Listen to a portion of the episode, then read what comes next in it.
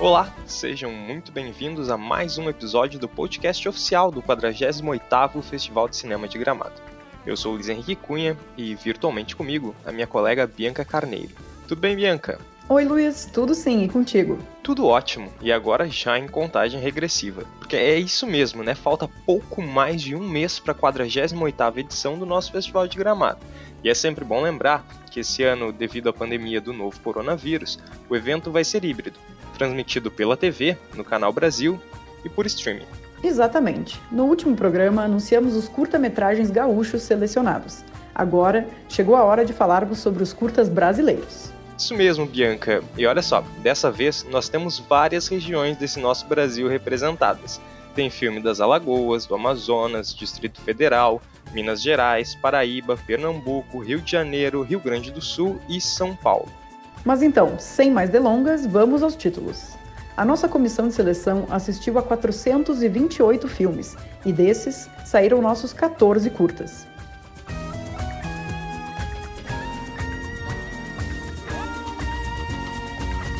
Atordoado, eu permaneço atento. Rio de Janeiro, documentário dirigido por Henrique Amude e Lucas Rossi dos Santos. Blackout, Rio de Janeiro, ficção, direção de Rossandra Leone.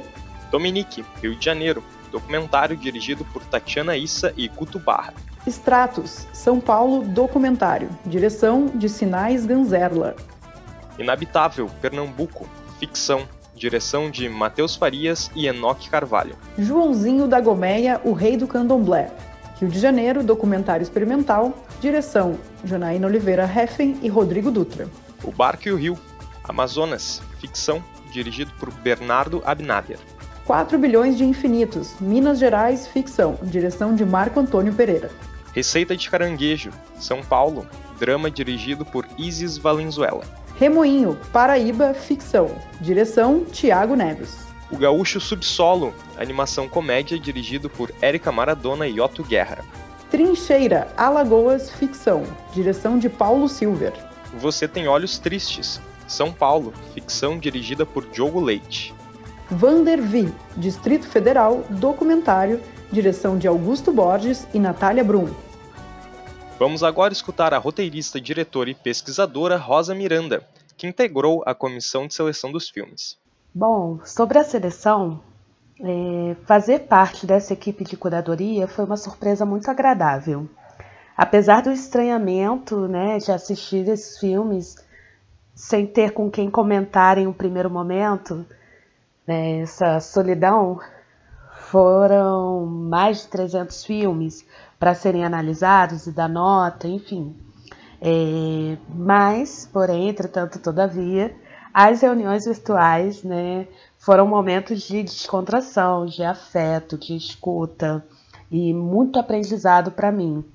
É, tanto a Ju, o Fred, a Lorena são pessoas incríveis, muito comprometidas além de apaixonadas pelo cinema, que nem eu. Então a gente super é, se, deu, se deu bem e teve umas relações bem tranquilas, né? E, e as conversas, as trocas eram sensacionais, além de toda a equipe, além do apoio da equipe de produção do Léo e da Dani, que foram fundamentais para a realização desse trabalho.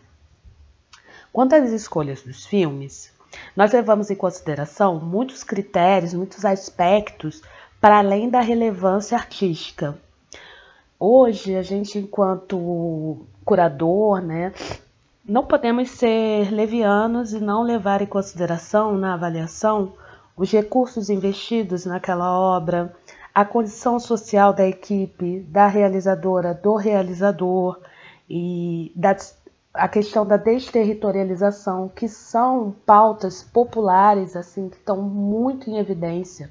Então é importante, é, se a gente quer dar visibilidade a outras narrativas, é, que a gente é fundamental que a gente faça um trabalho de curadoria ético que se atente também para o que está além das telas, né? além do que está ali na parte técnica. Sobre os filmes, são encantadores. Os 14 filmes da seleção trazem temas muito diversos, muito importantes também.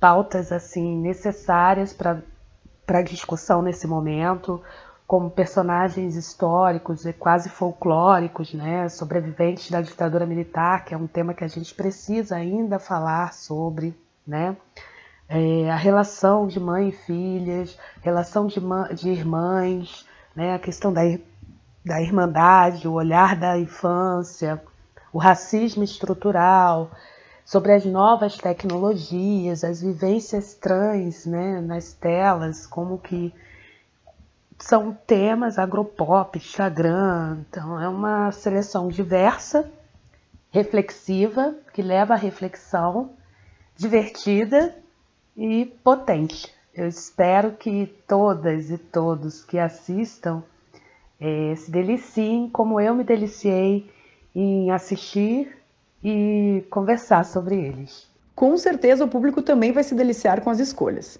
Como a Rosa falou, participaram ainda da comissão a crítica de cinema, roteirista e jornalista cultural Lorena Montenegro, o consultor roteirista e diretor Frederico Pinto e a diretora e roteirista Juliana Antunes. Olha, Bianca, eu não sei tu, tá? Mas eu já tô ansioso para acompanhar cada um deles. Mas um em especial desperta minha curiosidade, olha só. É o quarto filme da quadrilogia dirigida por Marco Antônio Pereira. É o 4 bilhões de infinitos. E a gente já vem acompanhando sua saga e a da pacata cidade de Cordesburgo já algumas edições do nosso festival, viu?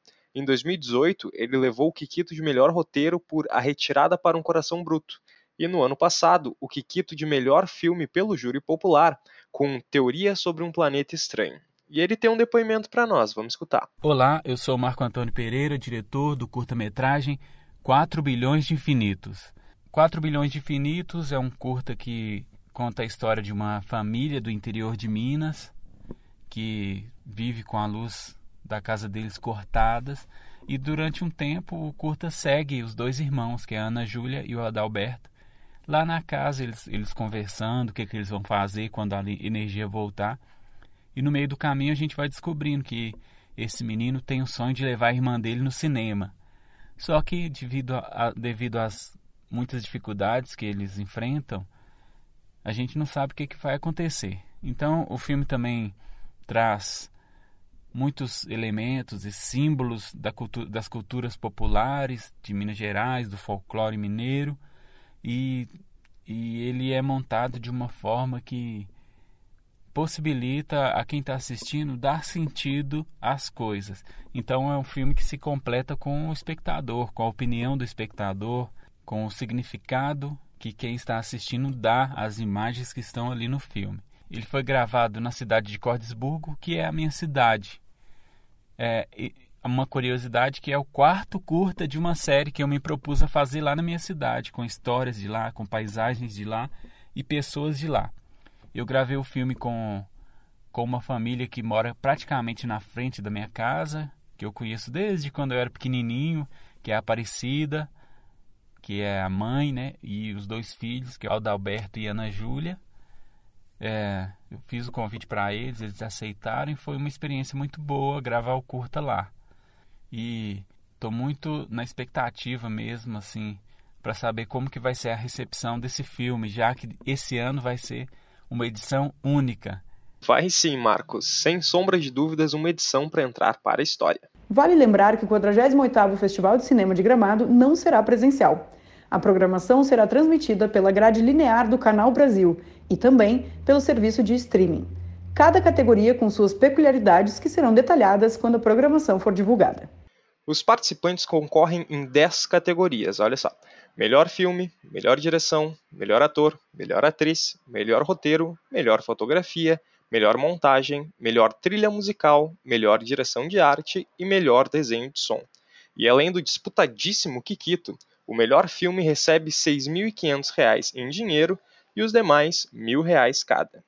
Além dos filmes, nós já sabemos o nome de dois homenageados desta edição. Para quem será que vai o troféu Oscarito e o Eduardo Abelin? Bom, já podemos sanar essas dúvidas, viu? O troféu Eduardo Abelin será da diretora Laís Bodansky. Ela dirigiu filmes como premiado como Nossos Pais, que recebeu seis Kikitos em 2017. Atualmente, é diretora-presidente da SP Cine. Por mais de 10 anos, Laís coordenou projetos sociais de audiovisual como Tela Brasil, que promove a exibição itinerante de filmes nacionais, um programa de educação audiovisual em várias comunidades pelo Brasil e o Tela BR, um curso de educação audiovisual à distância. Já o troféu Oscarito, a mais tradicional honraria entregue pelo Festival de Cinema de Gramado, será concedido ao ator, produtor e diretor Marco Nanini.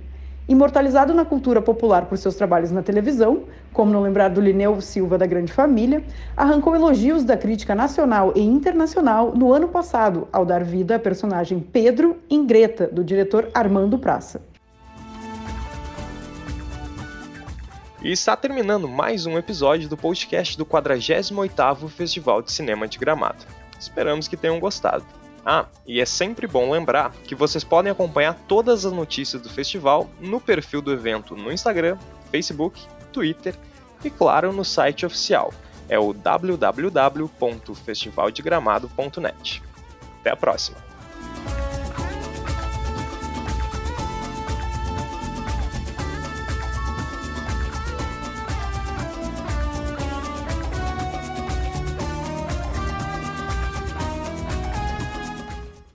Ministério do Turismo, Secretaria de Estado da Cultura e Stella Artois apresentam.